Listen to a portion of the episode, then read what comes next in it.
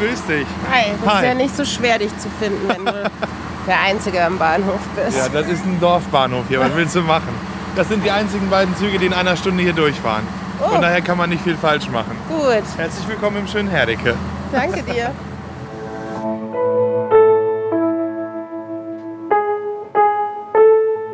Eltern ohne Filter. Ein Podcast von Bayern 2.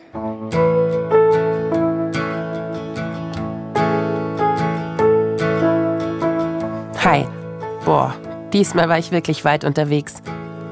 Unser Eltern ohne Filter Headquarter ist ja in München, das wisst ihr vielleicht. Und bisher habe ich auch nur Eltern in Bayern für den Podcast getroffen. Aber Felix, oder Papa ohne Plan, wie er sich bei Instagram nennt, der lebt in Herdecke, Nordrhein-Westfalen. Und nächste Woche geht's nach Berlin. Ich sag's euch Leute, Eltern ohne Filter goes große weite Welt. Bevor es aber jetzt losgeht mit Felix Geschichte, will ich mich unbedingt bei euch für euer Feedback diese Woche bedanken. Ich habe wirklich eine der schönsten Sprachnachrichten der Welt bekommen. Von einer blinden Mutter, die aus ihrem Alltag erzählt hat und die unseren Podcast hört und mag. Die Nummer ist übrigens 0151 2052 5389, falls ihr mir auch eine Nachricht dalassen wollt. Und jetzt zurück nach Herdecke in dieses kleine, verwinkelte Fachwerkhaus von Felix. In dem ist er übrigens auch aufgewachsen, allein mit seiner Mama. Und jetzt lebt er da mit seiner Frau Sophia und seinen zwei kleinen Jungs. Dreieinhalb und eineinhalb sind die. In die Rolle als Papa wächst Felix allerdings immer noch rein, sagt er. Und als erstes habe ich ihn nach dem Moment gefragt, in dem er und seine Frau sich entschieden haben, Eltern zu werden. Wir sind ja relativ, ja, ich sag mal, holprig zusammengekommen. Ne? Ich war damals noch in einer Beziehung, als ich sie kennengelernt habe. Auch in einer langen, also fünf Jahre. Und dann haben wir, wir hatten so eine, so eine Stammtischtruppe bei uns in der Kneipe. Und da haben wir jeden Donnerstagabend gesessen, an so einem Fensterplatz, an so einem kleinen äh, länglichen Tresen. Und irgendwann haben wir sie draußen herlaufen sehen, also Sophia, meine heutige Frau. Total betrunken mit einer Freundin, irgendwie so auf der Suche nach dem letzten Licht in der Kneipe. Dann habe ich von innen an eine Scheibe geklopft, sie reingewunken und dann ist sie irgendwie in diese Clique reingeraten. Und dann gab es so einen gemeinsamen Klickenurlaub, dann haben wir uns immer mehr kennengelernt. Ich habe gemerkt, so okay, so einen ganzen Tag mit der zu verbringen ist schon heavy. Da passiert irgendwas und dann sind wir auch schnell danach zusammengekommen nach diesem Urlaub. Ich habe dann zu meiner damaligen Freundin gesagt, pass auf, ich muss wissen, was da los ist. Ich bin bereit, fünf Jahre aufs Spiel zu setzen für einen Flop, weil das ist so krass, ich muss das einfach jetzt nachempfinden. Und dann bin ich quasi bei meiner Freundin und mir aus der gemeinsamen Wohnung raus und bei ihr mit in die Mädels-WG rein erstmal, was natürlich auch wieder so voll der Burner war. Aber die Mädels waren alle sehr nett und da besteht auch nach wie vor ein äh, sehr guter freundschaftlicher Kontakt zu allen. Bei der einen sind wir auch Paten von den Kindern. Ich glaube, der Moment, wo wir das entschieden haben, ich weiß gar nicht, ob so dieses Willst du mal Kinder haben Gespräch gab. Also Sophia kommt halt aus einer großen Familie, die hat zwei Schwestern mit jeweils zwei Kindern mittlerweile, zwei ältere Schwestern und halt noch Cousinchen und so und ringsrum. Und ich bin halt Einzelkind, aber ich bin, ich glaube, bei mir ist diese Motivation nach Familie eben drum, weißt du? So, ich bin halt mit Mama und Oma groß geworden und habe mich halt immer ultra gefreut, wenn mein Onkel mit seinen Kindern aus Paderborn gekommen ist und wir an so einem riesen Tisch mit Oma sonntags alle zwei Wochen irgendwie Rührei gegessen haben oder so. Also mir war das immer wichtig, so groß, so viele, alle an den Tisch und so. Ja, dieser Moment, dieser Moment. Ich, ich glaube, das ist halt so ein Moment, so, der so unter das Thema Bettgeflüster fällt. So, weißt du, irgendwann sagst du dann so, müssen wir eigentlich, also, so wegen, ich meine, du weißt und so. Ja, und dann haben wir uns irgendwann, glaube ich, dafür entschieden, das zu probieren und das zu, ja, zu riskieren. Das klingt immer so, als wenn das so, äh, irgendwie, als wenn dann die Welt untergeht. Nee, aber war nicht ganz so einfach, wie wir uns das am Anfang erhofft hatten. Aber es hat dann doch geklappt und da sind wir sehr, sehr froh drum. Es hat sich gelohnt auf jeden Fall bis hierhin. Zwei wunderbare Jungs. Damit ihr ein bisschen besser einordnen könnt, was Felix sagt, solltet ihr vielleicht wissen, wie er aussieht. Also, er ist ziemlich groß, bestimmt über 1,90 Meter. Und dann hat er so einen dunklen Bart, eine Brille, er trägt Baseballcap und dann hat er noch einen Hoodie an. Und trotz seiner langen Ärmel kann man dann auch noch einen Teil seiner Tattoos sehen, weil die bis auf die Handflächen reichen. Wann kam bei dir das erste Mal das Gefühl auf, ich probiere da was, von dem ich gar keine Ahnung habe eigentlich? Ganz ehrlich, das in dem Moment, als Sophia mir gesagt hat, dass sie schwanger ist, das war nämlich voll strange. Normalerweise ist sowas ja immer, ich meine, wenn du jetzt irgendwie YouTube aufmachst oder so, gibt es ja immer diese ganzen Birth Reveal Stories und irgendwie mit im Geschenk verpackt und oder dann ist da so eine Windel drin und dann, oh, ich will Papa. Die so. weinen dann. Immer. Genau, ja. Ich hätte auch geheult, aber ich stand auf der Arbeit und habe eine SMS bekommen. Ich habe einen Schwangerschaftstest gemacht. Ich glaube, der ist positiv. so, Telefon, also, was, was, was? Warte mal, wie? Ja, doch, ich glaube schon und so. Und und dadurch, dass es halt nicht so ganz einfach war, weil Sophia eine Vorerkrankung hatte und auch erst operiert werden musste und so, damit das überhaupt funktioniert, haben wir dann quasi noch nicht so uns gehypt, uns gefreut selber, weil wir halt wussten so, okay, vielleicht ist ein bisschen schwierig, vielleicht nicht, dass wir uns umsonst freuen oder so. Und es ist ja halt auch nicht immer sofort safe, je nachdem, wie weit man schon ist. Also ich habe meine Ma sofort angerufen und ich hätte da halt auch gerne, glaube ich, einen Papa angerufen und so, was mache ich denn jetzt? So, weißt du? Aber die Frage habe ich halt meiner Mutter gestellt. So, ich sage, was mache ich denn jetzt, Mama? Erzähl, du freust dich jetzt erstmal. Ich sage, ja, das mache ich schon. Und jetzt, ja, dann, jetzt kümmerst du dich um Sophie und herzlichen Glückwunsch. Das wird wunderbar. Wir machen das. Und dann habe ich gesagt, okay, dann machen wir das. Und das machen wir jetzt. Normalerweise rede ich bei Eltern ohne Filter ja vor allem mit Eltern über ihre Kinder. In Felix' Geschichte geht es aber auch und vor allem um seine Geschichte als Sohn. Denn als dann klar ist, dass er Papa wird, da merkt er, ich habe gar keine Ahnung, wie man das macht, das Vatersein. Und schon gar nicht, wie man das gut macht. Mein eigener Vater kann mir kein Vorbild sein. Im Gegenteil, erzählt Felix. Und so ist bei ihm am Anfang vor allem Unsicherheit. Und wie ging es deiner Frau damit, dass du gesagt hast, hm, eigentlich weiß ich noch gar nicht so recht, was auf mich zukommt? ich glaube, also sie ist halt, wenn du sie kennenlernst, sie ist halt ein Mensch, der es schafft, mich total krass zu begeistern für Sachen. Und was sie halt auch voll gut kann, mehr als eigentlich alle anderen Menschen auf der Welt, dass sie mich so runterholt und dass sie mir klar machen kann, jetzt chill dich mal und mach mal deinen Kusselkopf aus. Das wird alles schon. Ne? Aber ich glaube, sie wusste schon, dass ich da so eine Baustelle mit habe mit diesem ganzen Thema. Also nicht Eltern sein, so im Sinne von als Paar Eltern sein, sondern so dieses für mich, das auf mich bezogene Vater sein, dass ich da so, ja, was heißt Schwierigkeiten habe. Ich glaube, jeder plumpst da ja irgendwann rein, aber ich habe halt so dieses Gefühl sofort gehabt, so, boah, scheiße, Alter, die Brust zieht sich zusammen, so, alles so, ich, ich kann das ja gar nicht können. Wie, wie soll ich das können? Weil ich weiß nicht, wie es geht. Mein Vater hat es in aller Bravour verkackt, ne? hat meine Mama sitzen lassen hat sich selten bis gar nicht gekümmert irgendwie, weder auf der physischen, mentalen noch finanziellen Ebene so mehr oder weniger. Also es gab mal eine Zeit lang Besuchskontakte so, als ich kleiner war, aber das ist auch alles auf Kies geschissen, was da gelaufen ist, so im Hinblick auf das große Ganze.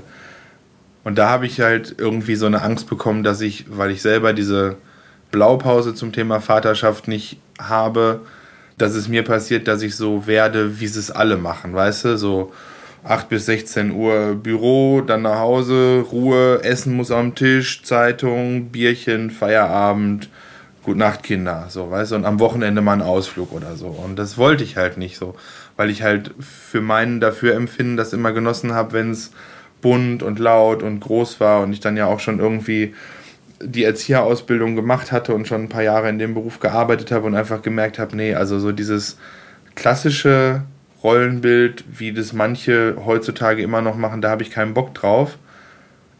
Aber wie mache ich es denn dann anders?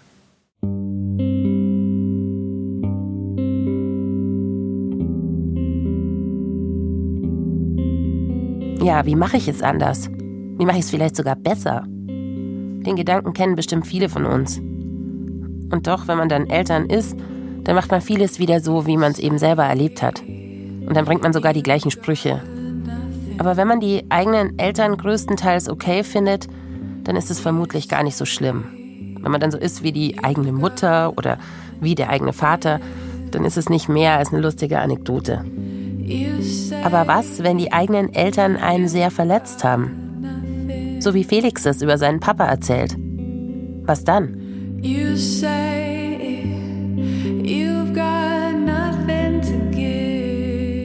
Hast du in der Zeit, in der euer großes Kind unterwegs war, angefangen, dich damit zu beschäftigen? Also hast du dann auch mal überlegt, so wie ging es mir denn damals eigentlich? Oder kam das erst später?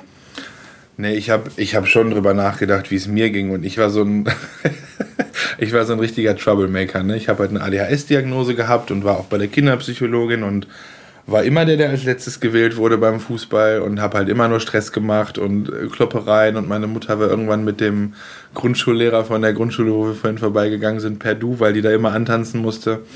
Und ich hatte halt irgendwie Schiss, dass das automatisiert ist, dass die auch so werden, weil die das von mir mitkriegen und dass man das halt nicht irgendwie durch Beziehung, Erziehung oder Beziehung halt viel mehr so ja, was heißt dieses aggressive, aber weißt du, dieses impulsive, dass man dem einen Raum geben kann, so, weil das hat bei mir nie stattgefunden. Ich habe das nie mit meinem Papa gehabt, dass wir uns so gerankert haben oder sowas, weißt du, dass ich als junges Kind, als Heranwachsender irgendwie Männlichkeit durch ihn erfahren habe im Sinne von das und das sollte, schräg, schräg kann, muss ein Mann machen oder wir geraten jetzt auch mal ineinander in einem Spiel und testen mal unsere Kräfte und so das habe ich alles viel später in viel exorbitanteren äh, irgendwie Sphären gemacht, was dann halt auch nicht mehr gut war. Ein Troublemaker ist Felix. Ein Junge, der bei seiner Mama aufwächst, mit der Oma nebenan und der seinen Papa nur sporadisch sieht. Einer, der Männlichkeit nur als Abwesenheit kennt, als gefühlte Gleichgültigkeit. Und er ist einer, der rebelliert, und zwar heftig. Also ich war bis zur 10. Klasse auf dem Gimmi und wusste aber eigentlich, dass ich kein Abi machen wollte. Ich habe dann eine Ausbildung zum Gestaltungstechniker gemacht mit Fachabitur. Und in der Zeit bin ich viel zum Fußball gefahren hier bei uns und bin dann relativ schnell. Ja, ich heißt welche Mannschaft? Dortmund. Nee, ich bin halt ziemlich schnell in diese Ultraszene reingerutscht und habe das zweieinhalb Jahre sehr zum Leidwesen meiner Mutter sehr intensiv gemacht. Sind viel mit dem Zug durch die Gegend gefahren, viel Ärger gehabt, viel zu viel gesoffen, Kloppereien gehabt und so. Hab dann drei Jahre Stadionverbot kassiert sogar und. Mm, Ärger mit dem Gesetz gehabt auch? Ja, das kriegt man ja nicht umsonst, dieses Stadionverbot. Da hat meine Mutter dann irgendwann gesagt, so, boah, ey, Felix, also da habe ich noch bei ihr gewohnt. Da war ich so gerade Anfang 20, da hat sie gesagt, Felix, entweder das oder wir müssen irgendwie unsere Wege mal eine Zeit lang mehr oder weniger trennen. Also ich weiß nicht, ob sie es durchgezogen hätte, aber das hat mir so ziemlich die Augen geöffnet. Und ich habe dann versucht, da relativ schnell einen Cut dran zu machen und rauszukommen. Was glaubst du, hast du da gesucht? Du findest halt in solchen Szenen und in der Subkultur immer herbe schnell Anerkennung, wenn du irgendwie was ablieferst. Das Problem dabei ist halt nur, lieferst du einmal ab, wird halt auch im Umkehrschluss erwartet, dass du wieder ablieferst. Das heißt, hast du da eine gute Aktion gebracht, weiß ich nicht, warst da bei einer Keilerei dabei oder hast irgendwie was ja, wir waren damals ziemlich viel am Sprühen und haben dann halt auch so für den Verein ein paar Sachen gemacht. Ja, hast du gut gemacht, jetzt komm doch mal mit hier hin und so. Und dann, das ist halt so eine Treppe, die geht nach oben und irgendwann stehst du da mit Leuten, wo du dir denkst, wow, krass. Ach krass, das hatte ich jetzt so nicht geplant. Und ich glaube, dass mich das damals so ein bisschen getrieben hat, weil da halt auch irgendwie so Archetypen Männer natürlich das Sagen haben. Ne? Das ist halt relativ straff organisierte Truppen da teilweise so. Muss halt irgendwie alles geplant und abgesprochen werden, wenn es auch um Sachen wie Unterstützung für die Mannschaft geht, eine Fanfahrt oder Choreografien und so. Da muss halt immer jemand haben, der sich Gedanken macht, der hat dann das Sagen, dann wird das aufgeteilt, jeder hat eine Aufgabe. Und ich fand das halt eine ganze Zeit lang ziemlich geil so. Archetypen Männer. Na wunderbar. Straffe Hierarchien und Faustrecht. Verurteilt wird Felix zwar nicht, sagt er, aber er landet in einer Datei der Polizei, die sich Gewalttäter Sport nennt. Ganz schön krass. Und so hat er sich das mit dem Fußballfansein eigentlich auch gar nicht vorgestellt. Deine Mama hat gesagt, also entweder du hörst jetzt damit auf oder du ziehst aus. Genau, ja, mehr oder weniger. Also sie hat gesagt, entweder das hört auf oder du musst dir überlegen, wie das hier mit uns beiden weiterläuft. So. Weil sie halt natürlich, wie so eine Mutter das halt macht, die liegt halt nächtelang wach. Die wusste auch früher schon immer, wenn wir rausgegangen sind und Scheiße gemacht haben nachts irgendwie. Aber da ist es halt irgendwie so, und sie liegt zu Hause wach und dann hört sie irgendwann, wie die Tür ins Schloss fällt, wenn ich dann wieder da bin und kann pennen. Und da war ich teilweise das ganze Wochenende nicht da, ne? Das ist ein bisschen schon ein Klischee, ne? Die alleinerziehende Mama, die ihren minderjährigen Sohn nicht im Griff hat. Voll, oder? ja, ist es. Ich will nicht sagen, dass sie mich nicht im Griff hatte. Also ich habe schon immer äh, viel drauf gegeben, was meine Mama gesagt hat, eben weil mir ich glaube, relativ früh in meiner Pubertät bewusst geworden ist, dass das was Besonderes ist, was meine Mama und ich haben. Weil wir halt gemeinsam irgendwann auch dann so angefangen haben, diese Kämpfe, die ich mit meinem Vater auszukämpfen hatte, die hat sie halt für mich mitgeführt. Aber halt immer für mich und nicht für sich, weißt du, was ich meine? Also die hat nie schlecht über den geredet. Wirklich nicht. Also ich kann mich an keinen Tag erinnern, wo die gesagt hat, das Arschloch oder so. Während sein Vater in seiner Kindheit also meistens abwesend ist, ist seine Mutter für ihn da. Und hat teilweise zwei Jobs gleichzeitig, erzählt Felix. Sie hat halt immer versucht, in meinem Sinn zu handeln, hat nie versucht, irgendwie da ihm einen Strick draus zu drehen oder mich gegen ihn auszuspielen oder so. Ne? Sie hat mich sogar immer noch bestärkt und hat gesagt, geh da hin, nimm die Besuchskontakte wahr, der freut sich und Weihnachten einen Tag und dann mit zu der Familie da und so. Und da hat sich das so gefestigt und dass sie halt und ich eine besondere Beziehung oder Bindung zueinander haben, war halt schon vorher irgendwie klar, weil alle anderen Jungs werden von ihren Papas zum Fußballtraining zum Minikickern gebracht. Mich hat meine Mama gebracht. Bei denen standen die Papas da am Spielfeld dran, haben mit Bierbänken geschmissen. Bei mir stand meine Mama da. So, die hat mit mir geübt, so Pässe, Flanken, Kopfball und so. Das haben wir halt auf dem Tatanplatz gemacht. Dann hieß es wieder, ah, Felix ist mit seiner Mutter da. Ja, und das ist halt egal. Wir waren da, wir haben das gemacht. Und was war das, was dich an deinem Vater so enttäuscht hat? Where shall I begin? Nein, ähm, ach, das ist, ich glaube einfach, dass das, boah, das ist eine schwierige Frage, was das ist. Ich glaube, es ist dieses Gesamtwerk seiner Vaterschaft. Es gibt so ein paar Eckpunkte, wo ich genau weiß, heute noch, die haben mich richtig hart getroffen, dass er nicht da war. Ich habe den Abschluss zum Gestaltungstechniker und das Fachabitur in Wuppertal gemacht und er hat es einfach vergessen. So, ich stand da auf dieser Abschiedsfeier, alle waren mit ihren Eltern da, alle waren herbe schick und dann ne, so wie in so einem scheiß schlechten Film. Ich stehe da und guck so in diesem Saal, wo ist er, wo ist er? So, ich weiß, gleich komme ich, weil dann kommt mein Name im Alphabet und ich gehe hoch und nehme mein Zeugnis und meine Mama steht da hinten, winkt, ist stolz, macht ein Foto mit ihrer kleinen schlechten Krüsselkamera und er war halt nicht da, er hat es verpasst. Und dann habe ich ihn danach angetextet, ich so, hey, was ist los, wo warst du, ich habe dich erwartet, wir sind doch hier. Ach, das Stadium Light, das hätte er vergessen. So. Und dieses, diese Unzuverlässigkeit und dieses, die von mir empfundene Unzuverlässigkeit ihm gegenüber oder von ihm ausgehend zu mir, so ist es richtig, die zieht sich halt relativ wie ein roter Faden so durch, ne? Also. All in all, bro. Klar, das tut weh, wenn man enttäuscht wird von den eigenen Eltern. Und wenn man das Gefühl hat, man ist ihnen ihre Aufmerksamkeit nicht wert, ihre Zeit, ihre Liebe, das geht dann auch nicht einfach weg, glaube ich. Kein Wunder, wenn man dann anderswo nach Anerkennung und Männlichkeit sucht. Das kann ich total verstehen. Aber Gewalt und Schlägereien? Bei Felix macht's erst Klick, als seine Mutter auf die Tür zeigt. Und dann folgt ein ziemlich radikaler Kurswechsel und eine zweite Ausbildung.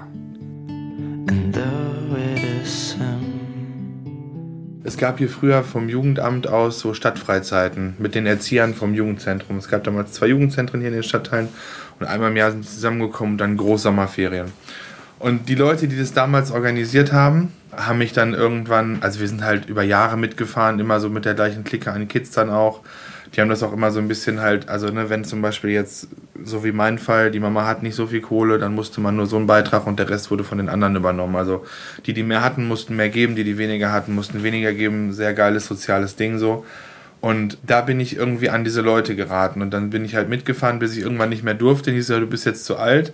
Aber du kannst ja wieder kommen, wenn wir Abenteuerspielplatz machen, dann hilfst du uns mal so. Und Abenteuerspielplatz ist hier bei uns, äh, gibt es glaube ich in mehreren Städten in den Sommerferien so mit alten Paletten und Holzresten Buden bauen. War ich auch, seitdem ich Grundschulkind bin. Und irgendwie bin ich dann quasi über drei Jahre Abenteuerspielplatz, Ferienbetreuung immer mehr da reingerutscht, dass ich so gesagt habe, ey, eigentlich ist das was, was mir richtig Bock macht und wo ich voll motiviert bin. Also ich habe das auch schon gemacht, als ich noch diese Gestaltungsausbildung hatte und als ich dann in dieser Fußballzeit war, da war das das erste Mal. Und irgendwann war dann aber so dieser Punkt, wo dann die alten Erzieher, die mich damals betreut haben, gesagt haben, sag mal, hast du schon mal drüber nachgedacht, eine Erzieherausbildung zu machen? Und meine Mutter hat dann quasi der ganzen Sache auch noch so ein bisschen zunegegeben, hat gesagt, ja Felix, du bist ein total ein Mensch, der immer, also was, mir ist immer voll wichtig, so Gerechtigkeit irgendwie, ne? Und halt so, dass man sich kümmert. Auch wenn das jetzt so aufgrund der Geschichte, die ich vorhin erzählt habe, man sich nicht so vorstellen kann. Aber Gerechtigkeit war mir immer voll wichtig und wenn es halt irgendwo ungerecht zugegangen ist, habe ich mir das immer sehr zu Herzen genommen. Und ich glaube, dass in Sachen Erziehung, Kinderwohl und so viel Ungerechtigkeit passiert. Und dann bin ich halt von so einem Kind, was selber auf diesen Spielplatz da gegangen ist, zu einem geworden, der die Kinder sich angeguckt hat und mit denen halt zusammen was gemacht hat. So, und das sind dann so diese Momente, wo du auf einmal merkst, okay, krass, du wirst für dein, wie du bist, von Kindern voll krass gefeiert. So, und dann habe ich da halt so mich reingedacht und habe dann überlegt, okay, dann mache ich jetzt eine Ausbildung zum Erzieher. In seinem neuen Job bekommt Felix jetzt von Kindern Anerkennung, weil er ein verlässliches männliches Gegenüber ist. Selber ein Vorbild. Und davon will er mehr. Am Anfang seiner Ausbildung arbeitet er in einem Jugendzentrum. Aber so richtig zufrieden ist er dann nicht, erzählt er. Wir haben um 15 Uhr aufgemacht oder so, hatten dann bis 21 Uhr Dienst und die haben meist nur vor der Tür rumgehangen und sich eine nach der anderen geraucht, um dann reinzukommen und abends Billard zu spielen und so ein bisschen. Aber du bist nicht so in den Kontakt mit denen gekommen und das war mir halt ein bisschen zu wenig. Ich wollte halt mehr und habe dann auch relativ untypisch in der Ausbildung den Ausbildungsbetrieb gewechselt und bin dann in eine vollstationäre Kinderwohngruppe gegangen. Das ist halt Familienwohngruppe, ne? Da bist du halt 24-Stunden-Dienste und so und du pennst bei den Kindern, du bist bei den Kleinen mit Körperpflege verantwortlich, du bringst dir eine Wanne, du machst die Bett fertig, machst mit den großen Hausaufgaben, teilst denen ihre Kohle ein, halt alles so. Und das war heißt, für mich so. Mama und Papa. In einem, genau. Und manchmal auch alleine dann im Dienst mit acht Kindern. Und das war eine richtig geile Erfahrung. Das hat mir richtig Spaß gemacht in meiner damaligen Lebenssituation. Heute hätte ich da keinen Bock mehr drauf in Schichtdienst. Ich habe das schon ziemlich krass gefeiert, weil ich gemerkt habe, dass man da viel bewegen kann. Mama und Papa gleichzeitig sein. Die Verantwortung für ein Kind in einer schwierigen Lebenssituation übernehmen. Felix wächst mit seinen Aufgaben und er beginnt auch sein Bild von Männlichkeit zu hinterfragen. Aber auch in dieser Phase begleitet ihn noch der ungelöste Konflikt mit seinem Vater. Ich habe mich da halt sehr schnell immer reinversetzt gefühlt, ne? Und habe das auf mich selbst projiziert. Hilfeplan, Gespräche planen, Vater, Besuchskontakt, aufgeteilte Wochenenden und sowas, das sind natürlich alles voll die Triggerpunkte für mich. Erst als Felix dann Sophia kennenlernt und die beiden beschließen zu heiraten, da sucht er wieder den Kontakt zu seinem Vater. Er will sich mit ihm aussprechen, sagt er. Und vor allem will er ihn vorwarnen, denn er plant bei der Hochzeit den Nachnamen seiner Frau anzunehmen und damit den seines Vaters abzulegen. Und da habe ich mit ihm im, beim Bäcker gesessen im Café und habe irgendwie zweieinhalb Stunden um den heißen Brei rumgeredet. Also wir haben uns auch viel über uns unterhalten. Er hat auch gesagt, es ist viel falsch gelaufen und so, aber das war alles so. Ich habe das nicht so wahrgenommen, weil ich hatte die ganze Zeit diesen, ich muss ihm das sagen, sonst gibt das eine Katastrophe an der Hochzeit. Weil er war ja auch beim Standesamt dabei und wenn er dann gehört hätte, da zum ersten Mal der in der Ehe geführte Name ist ab jetzt Schenk, dann wäre es wahrscheinlich da schon eskaliert. Aber ich meine, es ist dann im Nachhinein eskaliert, von daher ist es auch wurscht. Ich habe versucht, das mit ihm auszusprechen, aber es gibt seit der Hochzeit, seit 2016, keinen Kontakt mehr. Und deswegen haben Felix Söhne ihren Opa auch noch nie kennengelernt. Wir haben so ein Hochzeitsbuch und wir gucken das ganz oft an und dann sagt er, wer ist das? Und dann gibt es halt auch ein Foto von mir und ihm nach dem Jawort, wo wir uns im Arm nehmen. Und ich habe immer gesagt, das ist mein Papa, dein Opa. Aber den hast du noch nicht kennengelernt.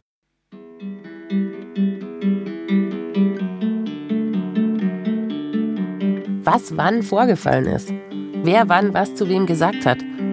Wie immer bei solchen Familiengeschichten ist es wahrscheinlich gar nicht mehr aufzudröseln. Für Felix jedenfalls bleibt die Enttäuschung. Und dieses Gefühl, es als Mann, als Vater einfach anders machen zu müssen, besser.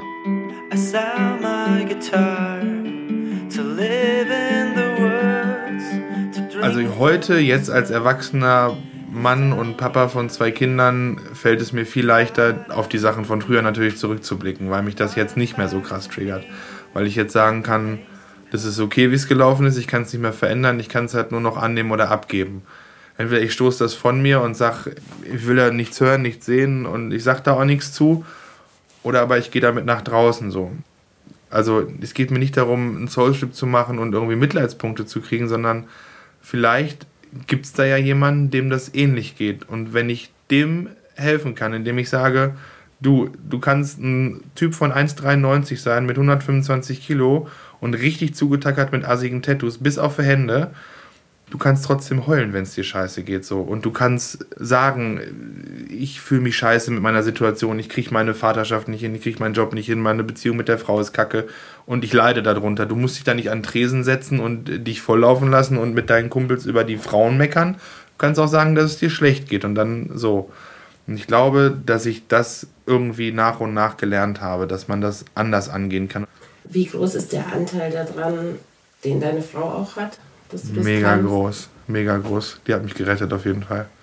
Ne, ist wirklich so. Das klingt total schnulzig, aber die ist krass. Also die schafft es tatsächlich, mich aus solchen Film ziemlich gut rauszuholen und mich dann daran zu erinnern, was halt auf der Habenseite steht. Diese ganz große Angst, die wie so ein Damoklesschwert über mir und dieser ganzen Vaterschaft pendelte und pendelt, ist halt, im schlimmsten Fall verkacke ich es genauso wie mein Vater und die Beziehung geht in die Brüche, weil ich das nicht kann. Weil ich auch das nie gesehen habe. Mir hat auch schon mal jemand gesagt, das ist voll die Ausrede zu sagen, nur weil ich nicht weiß, wie das geht, weil ich es nicht erlebt habe, heißt es ja nicht, dass ich es nicht selber kann. Das musst du aber erstmal für dich erfahren. Weißt du? Wenn ich dir sage, das ist nicht so schlimm, spring doch da jetzt raus mit dem Fallschirm, das ist geil, ich habe das schon hundertmal gemacht da hast du nichts von. Ich muss das so sagen, dass du das glaubst und dann für dich wahr machst. So, und so ist das mit dem Papa sein für mich. Ne? Deswegen auch die ganzen Ratgeber und so. Okay, alles schön und gut, Fachwissen bis unter die Nase, aber wenn du nicht wirklich glaubst, dass du das schaffen kannst, dann geht es nicht. Und Sophia schafft es, mich glauben zu lassen, dass ich das kann.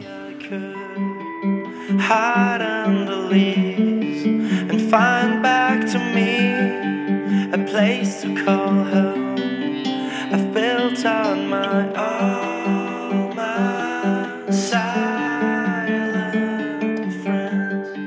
ich was von mir in ihm trage, das ist klar, aber dass ich nicht, weil ich sein Sohn bin, in seine Fußstapfen treten muss. So. Aber diese Angst war halt voll lange da und die, die schleicht sich langsam aus. So, je älter die Kinder werden, je mehr Tage wir schaffen, die cool laufen, je weniger Ärger ich habe, je weniger ich es verkacke. Nicht verkacken, das heißt für Felix in Beziehung bleiben, entspannt bleiben, nicht unfair werden, sich unter Kontrolle haben. Aber wünschen wir uns das nicht alle im Umgang mit unseren Kindern? Vielleicht hat Felix da sogar einen Vorteil. Er ist sich bewusst, warum er das unbedingt will. Nach unserem Gespräch, da sitzen wir noch zusammen und quatschen. Und sein älterer Sohn, der will uns unbedingt sein neues Feuerwehrauto zeigen. So ein großes, mit Schlauch das wirklich Wasser spritzen kann. Und als wir ihm dann nicht so richtig zuhören, fängt er an Quatsch zu machen und schüttelt schließlich diesen Wassertank, so dass Wasser durchs ganze Wohnzimmer spritzt. Ich hätte wahrscheinlich an diesem Punkt die Nerven verloren. Aber Felix bleibt ganz cool und er sagt zu seinem Sohn, du, der kann die Feuerwehr aber nicht mehr löschen. Und zu mir sagt er, der ist jetzt aufgeregt, weil du da bist. Boah, Flippt da eigentlich nie aus?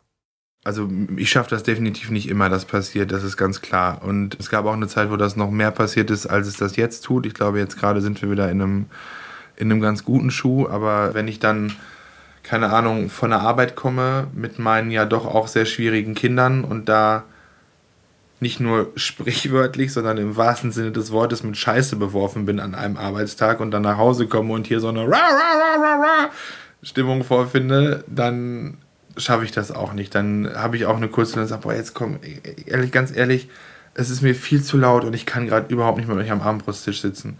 So, und das sind dann im besten Fall die Momente, die Sophia auffängt, aber es gibt halt auch die Momente, wo mich das halt vollkommen raushaut und wo ich dann laut werde und ungerecht werde. Und ich glaube, was halt hilft, ist dann das Reflektieren, das Sprechen mit Sophia darüber. Dieses Rückbesinnen auf das, ey, pass mal auf, es gibt so in der Erzieherausbildung, hat mir mein Praxisanleiter mal einen Satz gesagt und den fand ich voll geil und prägnant und ich finde, den sollte sich jeder im Umgang mit Kindern merken, dass es du bist nicht gemeint. Wenn das Kind kratzt, Haut beißt und spuckt, dann macht es das nicht, weil es dich scheiße findet, sondern weil es seine Emotionen dir gegenüber nicht anders ausdrücken kann. So, das hilft mir beruflich, das hilft mir aber auch privat. Im Moment arbeitet Felix an einer Förderschule in der Betreuung. Manche Kinder landen da schon morgens bei ihm wenn sie im Unterricht mal wieder nicht klarkommen. Trotzdem, im Gegensatz zu früher in der Wohngruppe, im Schichtdienst, hat er jetzt ein Wochenende und einen Feierabend. Und das ist ihm auch wichtig, weil er sich Zeit für die Familie nehmen will. Das ist das, was ich jetzt gerade sehr genieße, weil ich dadurch halt Sophia Freiräume schaffen kann, die sie braucht für ihre Hobbys, für ihre Auszeiten vom Mama sein, wenn ich nicht da bin, für das, das Alleine stemmen, was sie dann ja natürlich auch einen ganzen großen Teil des Tages macht. Und um dann quasi Zeit zu haben, nicht nur mich um mich selbst kümmern zu können und zu müssen, wenn ich zu Hause bin, sondern dann auch noch zu sagen, ich habe auch immer noch genug Kapazität und Luft zu sagen, ich übernehme was von dem, was hier zu Hause anfällt oder ich leiste meinen Teil der Elternschaft, so wie ich das möchte. Und das heißt für Felix, wenn er von der Arbeit kommt, dann ist er auch wirklich anwesend. Dann drehen sie zu dritt eine Abendrunde und dann bringt er seine Söhne ins Bett. Und dass es klappt mit Papa allein. Und dass sein Kleiner endlich diese ganz intensive Mama-Phase hinter sich gelassen hat. Da ist er richtig stolz drauf. Und wenn er dann heute auf seine kleinen Söhne schaut, dreieinhalb der Große und eineinhalb der Kleine, wie groß ist dann noch seine Angst, die eigene Geschichte an die beiden weiterzugeben? Erkennt er sich manchmal in ihnen wieder? In dem Großen schon, wenn der seine Moves hat und so ein bisschen auf Krawall und laut und aggy ist, dann denke ich mir manchmal so, ah, war ich auch so? Meine Mama sagt dann immer, du warst anders, Felix. Du warst auch laut und du warst doll, aber du warst anders. Ila ist halt jemand, der immer mit Hauruck an alles dran geht. Ne? Wenn er hier nachher reinkommt und sich an Abendbrottisch ist, dann wird er erstmal so, ja, jetzt habe ich Hunger, wir waren im Wald und da, da, da, da. Und der hat halt eine Lautstärke und eine Extrovertiertheit und so. Und das ist halt für manche Leute nicht einfach, aber ich bin sein Papa, ich liebe ihn dafür, dass er so ist. Und das ist halt, manchmal denke ich so, ah, okay, vielleicht war ich auch so und vielleicht ist das der Grund, warum ich immer als letztes gewählt wurde beim Fußball, weil ich immer der laute Hauruck-Typ war. Keine Ahnung ich sehe mich in dem Großen schon manchmal, aber ich will halt eben für ihn genau das gleiche wie für mich. Nur weil ich so war, heißt es das nicht, dass er so werden muss.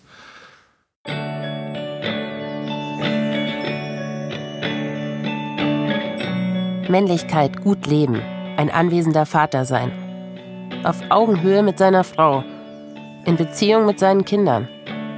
Felix hat sich da was vorgenommen, was echt hart ist.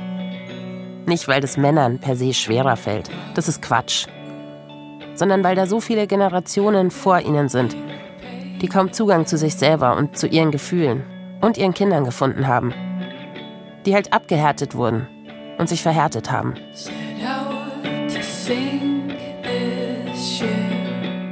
Aber was Felix dadurch gewinnt, durch die Bindung zu seinen Kindern, dafür lohnt es sich, sich auf den Weg gemacht zu haben, sagt er. Oh, das ist so ein, so ein Zuhausegefühl voll. Ich glaube, so wie wir es jetzt gerade schaffen, als Eltern das zu machen, ist so, wie ich mir das immer gewünscht habe. Das ist so eine Traumerfüllung, weißt du? So, ich habe mir immer gewünscht, in dem Haus hier Familie zu haben. So, weißt du? Weil ich bin ja selber hier groß geworden und habe mir das aber damals aus einer anderen Perspektive gewünscht. Ich hätte immer gewünscht, mein Papa wäre hier und hier wäre eine Familie drin. Und jetzt haben wir das, jetzt ist hier eine Familie drin. Jetzt sind wir hier und wir leben das und also diese Beziehung zu den Jungs, das ist, ist halt ist das aller, aller, aller Wichtigste geworden. Dafür ist alles andere schnurzpiep egal geworden. Für mich ist das voll heilsam, gerade so mit diesen ganzen Triggersachen aus der Vergangenheit und meinen eigenen Macken und dieser großen Angst, es nicht besser hinzubekommen, ist halt jeder gut gelaufene Tag ein kleines Flästerchen auf diese große Gesamtwunde, wenn du es so sagen willst, die da vielleicht noch irgendwo klafft, die aber es schafft, sich unter dem Tag weg zu verstecken, so, weißt du? Weil ich glaube schon, dass ich noch viel so unbearbeiteten Kram mit mir selber habe und müsste wahrscheinlich auch mal mit jemandem da anständig drüber reden, der mir sagt, es ist alles gut, du darfst immer noch traurig sein, dich darf dies und das triggern, weil diese Momente gibt es halt auch immer noch. Ich glaube, dass diese Sachen, die muss man irgendwann mal besprechen, aber das, was hier tagtäglich passiert, mit Sophia, vor allen Dingen mit Sophia, aber auch durch Sophia mit den Kindern schafft es so immer wieder, das so ein bisschen so abzudecken und sozusagen, das ist alles gar nicht so schlimm, weil du machst es schon. So was es wird. Am Ende des Tages wird es. Und dieses ganz große, ich verkack's und mach's so scheiße, wie es mir ging und bin am Ende derjenige, der vielleicht sagt, ich ziehe von dann oder ich verlasse oder werde verlassen, weil ich nicht beziehungsfähig bin. Heute nicht. Heute nicht. Get back to the surface.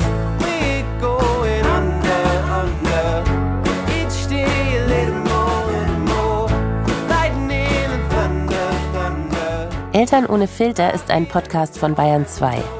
Die Redaktion hatte Sandra Weber, produziert hat Anja Beusterin. Folgt uns doch auf Instagram unter Eltern ohne Filter und diskutiert diese Woche mit uns da über Vorbilder. Ich würde mich freuen. Und nächste Woche, da rede ich mit Jennifer. Die hat ihre Mutterschaft von vornherein ohne Partner geplant.